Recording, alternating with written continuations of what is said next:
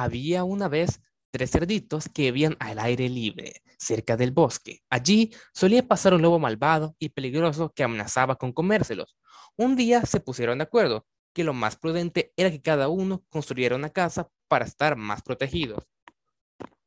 El cerdito más pequeño, que era muy vago, decidió que su casa sería de paja. Durante unas horas se dedicó a apilar cañitas secas y en un centamén construyó su nuevo hogar. Satisfecho, se fue a jugar y afirmó gritando. Ya no le temo al lobo feroz.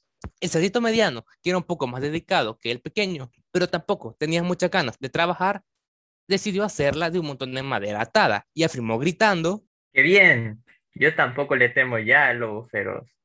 La mayor de los hermanos, en cambio, era más sensata y tenía muy buenas ideas. Fue a la ciudad, compró ladrillos y cemento y comenzó a construir su nueva vivienda, la cual le llevaba mucho trabajo y sus hermanos se burlaban de ella, pues ya no tenía tiempo para jugar. Mira a nuestra hermana, se pasa el día trabajando en vez de venir a jugar con nosotros. Pues sí, vaya tontería. No sé para qué trabaja tanto, pudiendo hacerla en un abrir y cerrar de ojos. Nuestras casas han quedado fenomenal y son tan válidas como la suya. Bueno, cuando venga el lobo veremos quién ha sido el más responsable y listo de los tres. Cuando la casa de ladrillo estuvo terminada, la hermana mayor se sintió muy orgullosa. Qué bien ha quedado mi casa. Ni un huracán podrá con ella. Todo parecía tranquilo, hasta que una mañana el más pequeño, que estaba jugando en un charco de barro, vio aparecer entre los arbustos al temible lobo. Comenzó a correr y se refugió en su recién estrenada casita de paja cerró la puerta y respiró aliviado. Pero desde dentro oyó que el lobo gritaba. Soplaré y soplaré y la casa derribaré. Y tal como dijo, comenzó a soplar y la casita de paja se desmoronó. El cerdito, aterrorizado, salió corriendo hacia la casa de su hermano mediano y ambos se refugiaron allí. Pero el lobo apareció al cabo de unos segundos y gritó. Soplaré y soplaré y la casa derribaré.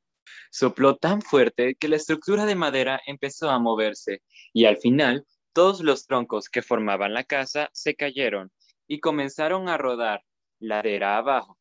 Los hermanos, desesperados, huyeron a gran velocidad y llamaron a la puerta de su hermana mayor, quien les abrió y les hizo pasar, cerrando la puerta con llave. Tranquilos chicos, aquí estaréis bien. El lobo no podrá destrozar mi casa. El temible lobo llegó y por más que sopló, no pudo mover ni un solo ladrillo de las paredes. Era una casa muy resistente. Aún así, no se dio por vencido y buscó un hueco por el cual poder entrar.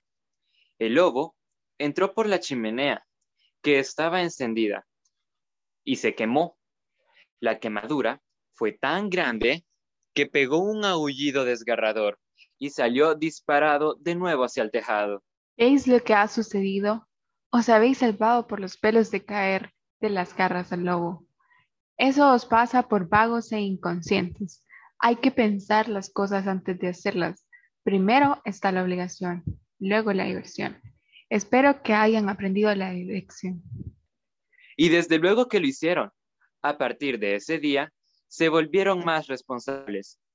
Construyeron una casa de ladrillo y cemento, como la de su sabia hermana mayor y vivieron felices y tranquilos para siempre. Fin.